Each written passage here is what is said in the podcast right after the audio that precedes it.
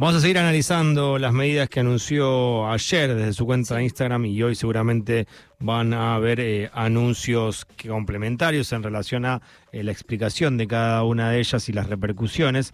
Eh, es por eso que vamos a establecer contacto con Hernán Lecher, que es magíster en economía y también director del de, el Centro de Economía Política Argentina, CEPA, para comenzar a hablar de estas medidas. no sé si va a haber tiempo para hacer una por una, porque son varias, pero por lo menos el impacto del conjunto y las más importantes. Hernán, ¿cómo va? Buenos días. Lautaro te saluda. ¿Qué tal, Lautaro? ¿Cómo estás? Buenos días. Bien, Hernán. Bueno, ¿cómo, cómo analizás estos anuncios de ayer del el ministro de Economía y candidato de Unión por la Patria?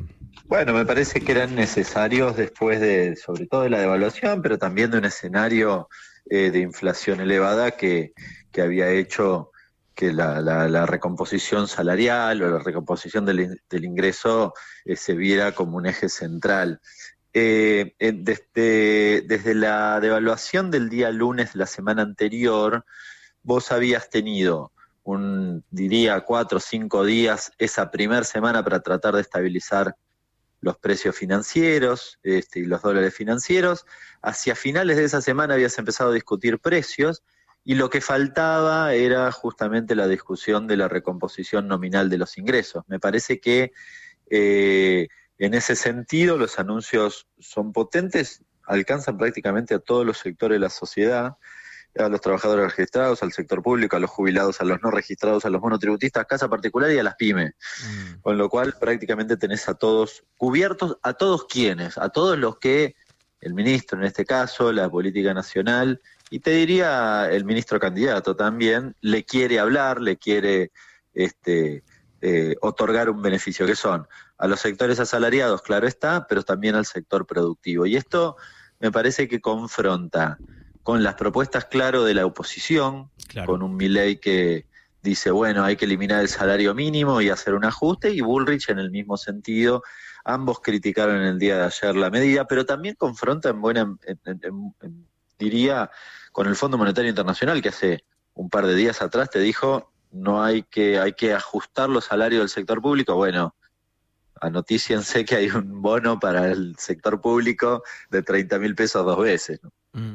Em, Hernán, para que quede claro por ahí, quien está en su casa no, no lo tiene claro y después te voy a hacer una pregunta en relación a eso.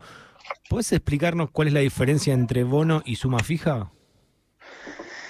Sí, eh, a ver, la suma fija es un monto que se incorpora al salario. En este caso, eh, la, la, implementación es de un bono de dos meses. Claro, eh, el tercer mes estás hablando de prácticamente el próximo gobierno, con lo cual eh, dependerá de la política que implemente el próximo gobierno. Pero en principio esto es, eh, digamos, lo podemos tildar de bono. Insisto, la suma fija es cuando ese valor se incorpora al salario y por lo tanto este, pasa a ser parte del salario nominal de los trabajadores. En este caso es compensatorio de la paritaria, es decir, si alguna paritaria mañana se discute, toma este bono como parte de la discusión paritaria. Ayuda a que esa discusión paritaria, este, el monto vaya al alza y de hecho es una especie de adelanto de la discusión paritaria porque aquellos que lo reciben, en la medida que van discutiendo paritaria, van tomándolo a cuenta de esa futura paritaria. Pero para ser preciso, eh, esa es la diferencia. Es decir, cuando yo discuto, incorporo un monto preciso, directo al, al salario se llama suma fija. Eso lo hizo Alberto Fernández en diciembre de 2019. Mm. Apenas había asumido. Eh, no sé si se recuerda mucho, se lo comió la pandemia, digamos, por suerte se había aplicado porque la pandemia lo que hizo es comerse lo que había eh, recuperado la suma fija. Después implementaron bonos, pero esa, la suma fija fue en aquel momento. Entonces sería eh, el, un aumento, o sea, el, eran de 60 eh, mil, un aumento, 30 mil en octubre, 30 mil en noviembre y en diciembre no se sabe qué es lo que va a pasar. Claro, son dos meses de 30 mil pesos que se incorporan al, al salario. Ahí hay una discusión eh, sobre si se paga con el salario de agosto, es decir, en septiembre y en octubre, con el salario de agosto y septiembre, o si se paga con el periodo septiembre-octubre, es decir, en octubre y noviembre. Eh, ayer el ministro, cuando le hicimos la consulta, en principio decía que era a partir de septiembre. Estamos en fecha de pago, con lo cual debería ser medio de manera inmediata. septiembre, octubre, noviembre. ¿Cómo? Ah, eh, no, no, septiembre, octubre, noviembre era el de jubilados, perdón, estaba leyendo mal. No, el de jubilados son tres cuotas. el de jubilados en realidad son 27 mil pesos, pero ya tenían un, un perdón, son 37. Tenían uno de 27 y básicamente lo que se hizo fue incrementar 10 mil pesos en cada uno de ellos. Mm. La, el momento de la implementación es importante, ahí si lo querés ver en clave electoral, sobre todo es importante. Mm. Pero volviendo a la cuestión del bono suma fija, este caso es una especie de cosa intermedia, porque evidentemente hay una intencionalidad de que quede incorporado al salario. Ahora, la discusión es que estás este, hablando del futuro gobierno. ¿no? Y en un momento donde hay paritarias todo el tiempo, esto es una cosa que no es menor, porque eh, los sindicatos están discutiendo paritarias de manera trimestral. Mm. Con lo cual, a diferencia de aquel momento de 2019 que yo ponía como ejemplo, en este momento, bueno, eh, dado que es compensatorio de esa paritaria, va a tener un efecto parcial, pero es importante de todas formas. ¿Qué otra de las medidas destacas? Hablamos recién de los jubilados, hablamos de la suma fija. No, ahí hay algunas medidas este, de créditos que son interesantes para los trabajadores registrados, una tasa muy atractiva de 26 a 28% con tres meses de gracia. En principio está pensado para desendeudarse y es la verdad muy atractivo, algo parecido en el caso de los monotributistas, con una tasa un poquitito más alta, pero también muy significativa, el 50% de la tasa de mercado, así que allí tenés un beneficio para, para ese sector que, que se complementa con el pago al 50% aproximadamente, la parte impositiva no se paga, en el caso de la cuota del monotributo. Y después tenés transferencia de ingresos.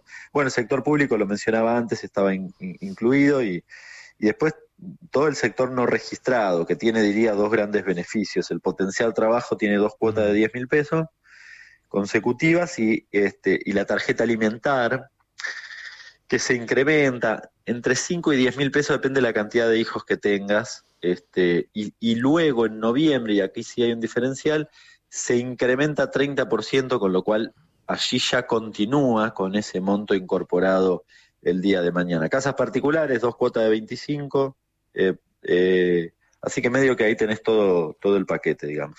Hernán, perdón, eh, buen día, soy Vero Castañares. Lo del monotributo, lo del monotributo que decías recién es el 50% durante seis meses que tienen que pagar los monotributistas. Sí, para ser preciso es, se exime de pago la parte impositiva. el monotributo tiene dos componentes. tiene un componente vinculado a la seguridad social, es decir, el aporte a tu jubilación, aquel, aquel monotributista que paga está pagando su, su, jubilación, haciendo aporte a la seguridad social, y la otra mitad, estoy siendo grosero, pero más o menos mitad mitad, la otra mitad es este, el componente impositivo que hace las veces de IVA y ganancias, si querés. Claro. Con lo cual, este segundo componente es el que se exime de pago durante seis meses. Perfecto. Para las categorías, este, las cuatro primeras categorías, ¿no? A, B, C y D. Y ahí los monotributistas incorporan una cosa que que la mencionó el ministro, el, monotributo productivo. El monotributo productivo es una herramienta, es una especie de puente para el monotributo social que pasa al, monotributo. Cuando vos el monotributo social este, pagás solo la obra social y facturás muy poquitito. Si empezás a facturar mucho, automáticamente quedás dentro del régimen, hmm. con lo cual este, se te encarece mucho y si estás recién regularizando un poco tu, tu actividad, es un problema. Entonces hay una especie de empalme que en cuatro años vas este, pagando un poquitito más progresivamente para recién en cuatro años estar incorporado en el régimen monotributo habitual. ¿Qué te parece la forma en que fueron anunciadas las medidas? Eh, por Instagram, con una música, con esto de que después hay que llamar a especialistas para que expliquen. A mí no me disgustó, sé que ha habido muchas críticas, pero la verdad que no. Quizás le hubiese sacado los pajaritos de fondo, pero eh, pero en términos generales me pareció que el, domingo es un día que la gente tiene, presta atención y permite que ayer y hoy estemos discutiendo las medidas. Eh, en general, cuando se hace un conjunto de medidas, un listado de medidas y se anuncian, uno se queda con una o dos y mm. no le da bola al resto, y me parece que en ese sentido este, la, la secuencia de anuncios fue más interesante a mí no me, no me disgustó y la verdad que lo importante son las medidas. Creo que hay anuncios para, para clarificar, digamos, ¿no? Hay algunas cuestiones, este, el crédito para los, los este, monotributistas, bueno, este, cuánto es en precisión la tasa, cómo lo gestiono, bueno, hay cosas todavía por, por ver, que creo que las tienen que resolver operativamente cada ministerio y demás, pero a mí me pareció, en todo caso, importante los anuncios y, la verdad que la, dinámica no me molestó. Tengo entendido que 9.30 hay una conferencia de Kelly Olmos. Quería preguntarte, eh, Hernán, em, ¿quiénes pueden sacar el crédito? ¿Cómo se hace? Si ya sabes algo. No, lo que se anunció en el día de ayer, ahí hay varias herramientas. La del crédito de los monotributistas, que ahí la primera duda es si el crédito va a ser, es un crédito más bien de tipo personal o es un crédito más bien de tipo productivo, porque esto, este, el destino no es menor. Me da la impresión que va a ser más bien un crédito, eh, digamos, de estilo personal, con lo cual yo voy a sacarlo para destinarlo a lo que se me dé la gana. Sencillamente debo ser monotributista, pero estoy especulando porque no ha habido demasiadas precisiones al respecto y se mencionó que la tasa iba a ser 50% de mercado, así que debe estar más o menos en 50 puntos aproximadamente, lo cual piensa en contra una inflación del 114 eh, sigue siendo muy atractiva. Va a estar un poquitito más, 60 tal vez. En el caso de los, de los créditos para los trabajadores registrados, que acá tampoco queda claro si estos créditos que voy a mencionar ahora son solo para trabajadores registrados o los monotributistas también los pueden acceder. Vamos a ver las precisiones, la letra chica en el día de hoy. Pero ahí son un poco más atractivos, de 26 a 28% la tasa con tres meses de gracia. Imagino que este segundo crédito los montos son más mm, eh, son menores, porque la finalidad que dijo el ministro en el día de ayer es que este dinero era para tratar de eh, de, tapar algún muerto que dejamos en, este, en alguna curva, digamos, ¿no? una deuda que tengo y no la puedo levantar, bueno, con este crédito obviamente es muy atractivo. Imagínense tres meses este, con la inflación que estás teniendo y tres meses de gracia más una tasa del 28, eh, es muy atractivo. Eh, otro de los anuncios tiene que ver con la suspensión del aumento en la medicina privada. Sí, me, parece que ese es complementario con, con algunos acuerdos que se habían hecho ya la semana pasada, que recién mencionaba, hacia el viernes de, la semana pasada, no, la anterior, eh, de ah, los anuncios de topeo de aumentos en supermercados del 5%, medicamentos también, el congelamiento de las naftas. Mm. Em, en el caso de las prepagas me parece que es complementario de eso, es decir, hay una intencionalidad de que luego de la inflación de agosto, que evidentemente va a ser un poco más elevada, eh, se, intente moderar con cierta celeridad el proceso inflacionario. Y para eso tenés que trabajar eh, en acuerdo de precio, pero también en regulados. En este caso te diría que es más bien regulados. Eh, hay que ver, ahí hay un signo de interrogación respecto de las tarifas. El fondo te pide eso, un incremento de tarifas, pero iría a contramano de estas cuestiones. Vamos a ver si hay algún anuncio eh, al respecto. En el caso de las, de, las prepagas, tienen una fórmula de actualización ya estipulada. No recuerdo cuánto iba a ser eh, para agosto, para septiembre, pero debe estar entre el 7 8% probablemente, porque venía siendo más o menos esos valores.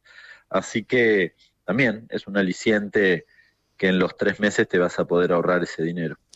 Hernán, también me parece importante, bueno, son varias, pero em, para ir cerrando, no quería dejar afuera también lo que tiene que ver con el anuncio eh, de que el Estado va a financiar el 50% o el 100%, dependiendo si son pyme o micropyme, esto de la suma fija o bono, como se quiera llamar, que van a recibir los trabajadores del sector privado. Sí, eh, eso hace que el costo de, de la medida para, para esas empresas sea menor, eh, en realidad ahí hay una cosa que veremos ahora nueve y media, que es que el anuncio dice que es una suma no remunerativa, con lo cual eh, no termino de entender por qué se exime de contribuciones, o si era no remunerativa para el trabajador en el sentido de que no tenía retención de, aportes, mm. pero igual iba atado a alguna este, contribución patronal. Lo veremos en un rato da la impresión que justamente porque el anuncio dice eso, que el Estado se hace cargo para ese caso, este, será no remunerativa, pero con, contribuciones, así que en ese sentido es un beneficio para las pymes y las micropymes que eh, quizás les preocupaba este tipo de medidas, suma fija, bono y demás, porque obviamente las espaldas que tienen no son las mismas que las grandes empresas, así que es mm. un mecanismo de alguna manera de segmentación de la